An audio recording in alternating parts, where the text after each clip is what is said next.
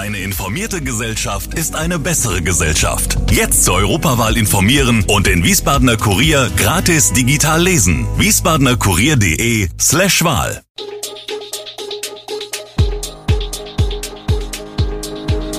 Gude, unser morgendliches News Update. Das Wichtigste aus Wiesbaden für Sie im Überblick. Guten Morgen aus Wiesbaden an diesem 18. September. Erneute Brandstiftung im Hünstedtener Waldgebiet, die Lufthansa zieht ihre Sommerbilanz und wie es gerade bei SW Verkehr läuft. Das und mehr hören Sie heute im Podcast. Ein großer Holzstapel hat am Sonntagmorgen in einem Hünstedtener Waldgebiet gebrannt. Anwohner hatten gegen 8 Uhr eine dicke Rauchsäule zwischen Wallbach und Wallrabenstein aufsteigen sehen und sofort die Feuerwehr alarmiert. Die freiwilligen Feuerwehren aus mehreren Ortsteilen konnten das Feuer zum Glück löschen, wie Gemeindebrandinspektor Sascha Kopton auf Anfrage der Redaktion sagte. Es handle sich zweifellos um Brandstiftung, die Polizei habe die Ermittlungen aufgenommen. Verletzt wurde niemand. Es ist die zweite Brandstiftung innerhalb von sechs Tagen. Der Gemeindebrandinspektor appelliert deshalb an die Bevölkerung, die Augen offen zu halten, beim geringsten Anzeichen sofort die Feuerwehr zu informieren oder die Polizei zu verständigen, wenn jemand verdächtige Personen bemerken sollte. Die Bewohner der Lessingstraße in Wiesbaden sind verärgert über die mangelnde Information bezüglich einer geplanten Flüchtlingsunterkunft im ehemaligen Didier-Gebäude. Anwohner wurden nicht informiert, der Ortsbeirat war nicht eingebunden, und die Baubehörde war ebenso nicht informiert. Anja Z., eine direkte Nachbarin der Liegenschaft, äußerte ihren Unmut über das Vorgehen der Stadt. Die Stadtverwaltung hat nun auf die Kritik reagiert und lädt zu einer Anwohnerinformation für morgen, Dienstag, um 17 Uhr im Innenhof der Lessingstraße 16 bis 18 ein.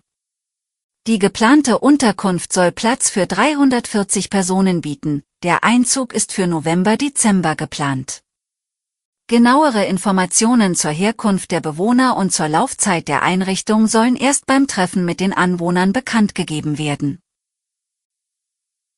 Marion Hebding ist seit Juni dieses Jahres kaufmännische Geschäftsführerin von SWay Verkehr, zuständig für Personal, IT, Marketing und Vertrieb sowie das Finanz- und Rechnungswesen. Die berühmten 100 Tage sind also gerade vorbei. Es sind schwierige Zeiten für das kommunale Verkehrsunternehmen, trotzdem läuft auch einiges gut. So hat sich etwa die Personalsituation etwas gebessert. Im vergangenen Jahr habe es im Busbetrieb eine Fluktuationsrate von 12,1 Prozent gegeben. Nun liegt die Zahl bei 5,9 Prozent für dieses Jahr. Damit sind die Zahlen sogar etwas geringer als 2021. Probleme gibt es dagegen mit Datenübermittlung. Teilweise werden Busse als Ausfälle angezeigt, obwohl sie fahren.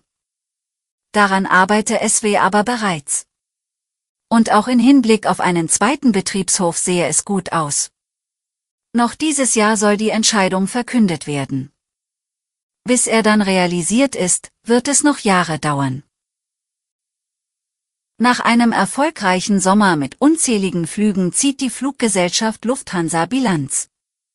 In diesem Sommer gab es nur wenig Chaos und selten vielen Flüge aus.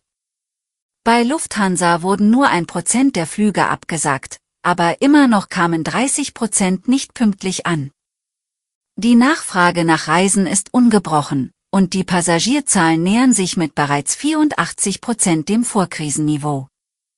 Doch das hat seinen Preis, die Flugticketpreise sind gestiegen und Lufthansa plant, ihre Kapazitäten zu erweitern. Das ist aber nicht so leicht, denn Lufthansa kämpft mit Engpässen in den Lieferketten, was die Auslieferung neuer Flugzeuge verzögert. Die A380, eigentlich vor der Ausmusterung stehend, wird wieder aktiviert und soll nun länger im Betrieb bleiben als gedacht. In diesem Jahr werden erstmals alle elf Passagier- und zwei Frachttochtergesellschaften der Lufthansa profitabel fliegen.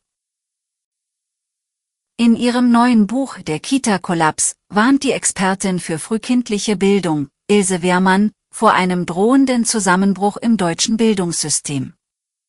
Sie kritisiert den akuten Mangel an Kitaplätzen, der trotz gesetzlichem Anspruch auf Betreuung besteht.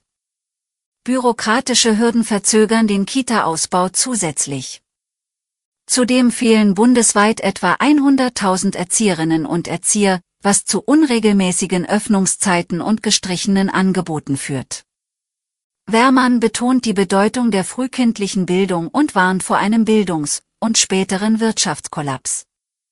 Sie schlägt vor, ausländische Bildungsabschlüsse schneller anzuerkennen, die Aufwertung des Erzieherberufs durch angemessene Vergütung und berufsbegleitende Weiterbildung sowie die Einberufung eines nationalen Bildungsgipfels unter Leitung des Bundeskanzlers vor, um einheitliche Standards und beschleunigte Kita-Bauprojekte zu erreichen.